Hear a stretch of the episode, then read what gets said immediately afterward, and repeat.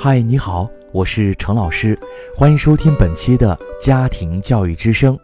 在今天的节目中，我们就一起来聊一聊教育方面的一些方法。作为父母，如果我们留给孩子的只是一些消耗性的财富，是不可靠的。只有给孩子留下一些生产性的财富，才是真正对他们负责。我在小的时候听过一个手端银碗讨饭吃的故事。有三位父亲经常到庙里为儿子祈福，天长日久，感动了菩萨。有一天，他们同时被菩萨请去，允许他们从众多的宝物中每人挑一样回去送给儿子。第一位父亲挑了一只镶嵌着宝石的银碗，第二位父亲挑了一位包满黄金的马车，第三位父亲挑了一副铁铸的弓箭。得了银碗的儿子每天热衷于吃饭，得了金马车的儿子喜欢在街市上招摇，得了弓箭的儿子整天在山间狩猎。多年后，三位父亲去世，爱吃喝的儿子坐吃山空，把碗上的宝石抠下来变卖，最后不得不手端银碗讨饭吃。爱招摇的孩子每天从金马车上拨点金子。换回粮食，辛苦度日。会打猎的儿子练就了一身狩猎的好功夫，经常扛着猎物回来，一家人有吃有穿。这个民间故事有着深刻的寓意。作为父母，如果我们留给孩子的只是一些消耗性的财富，是不可靠的。只有给孩子留下一些生产性的财富，才是真正对他们负责。那么到了今天，什么是我们能够送给孩子可保障他们一生幸福健康的礼物呢？第一件礼物是阅读，阅读可塑造孩子的智力、品质。我相信，虽然家长对孩子的具体期望各不相同，但共同的地方也很多，那就是孩子一生健康幸福。这种大目标，通过教育所能实现的就是。第一，给孩子良好的智力；第二，给孩子良好的心理品质。人在智力方面可能有一些先天的差异，但塑造智力的空间也很大。发展智力最重要的手段就是阅读，这一点也被现代心理学研究证实。一个人的智力水平与其阅读量成正比，阅读可拓宽见识，让人获得超越日常生活的知识。前苏联教育家苏霍姆林斯基说：“一个不阅读的孩子，就是一个学习上潜在的差生。”这是他多年在教学一线研究和观察后得出的重要结论。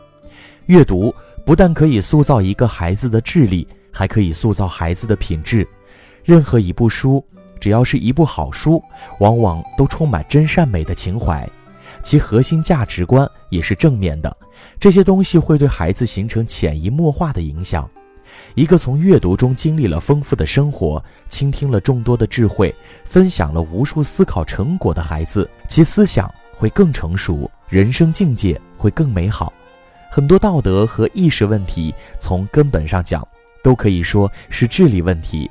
有智力，才有思考和反思的能力。由此，也可以得出阅读的第三层功效。修复心理创伤，一般来说，人们多少都带有某种童年时期的心理创伤，只是轻重程度不一样。父母和老师都可能会在无意中伤害我们，生活和命运也可能对我们不公。有的人能战胜这些伤害，而有些人则在阴影中伤痛一生。其实说到这儿，教育孩子也一样，阅读虽然非常重要。但还需要其他要素来配合。第二件礼物是自由，给孩子选择权、尝试权与犯错误的权利。每当我谈到给儿童自由的时候，总会遭到质疑。质疑者一般把自由理解为放任自流或无法无天，它显示了我们对自由的理解尚处于一个幼稚的阶段。给孩子自由，不是对孩子放任不管，而是意味着你需要给孩子三权。选择权、尝试权、犯错误权，怕孩子犯错误，凡事都要孩子按自己的想法来做。孩子一旦失败，就大加指责，这样的家长就是强权家长。他们对孩子关心和付出越多，对其自由意志的剥夺就越多。哲学家弗洛姆说：“如果没有尊重，爱就很容易堕落为统治和占有。一个人首先是个自由的人，才可能成为一个自觉的人。而一个无法无天的孩子，其行为只是放纵，而非自由。能否给孩子自由，是成人能否有分寸的表达关爱、有质量的去教育孩子的一块试金石。”成人只有首先解放自己的心态，理解了自由意志在教育中具有何等价值，才能把自由这个无价之宝送给孩子。第三件礼物是身教，家长的行动比语言更有说服力。我常收到家长的短信，说自己的孩子跟小朋友玩的时候老打别人，讲道理没用，揍一顿也没用。还有人问如何才能改掉孩子的坏脾气。其实这些家长只看到孩子的不是，却看不到自己给了孩子一个生气就打人、爱发脾气的坏榜样。而家长用行动告诉孩子的，远比言语告诉很多。思想家卢梭说过：“世上没用的三种教育方法是讲道理、发脾气、刻意感动。这三种方法恰恰是当下许多家长和教师最热衷运用的。”古人说的多好，言传不如身教，这六个字无人不晓，但有多少人会以此为镜，真正的践行身教？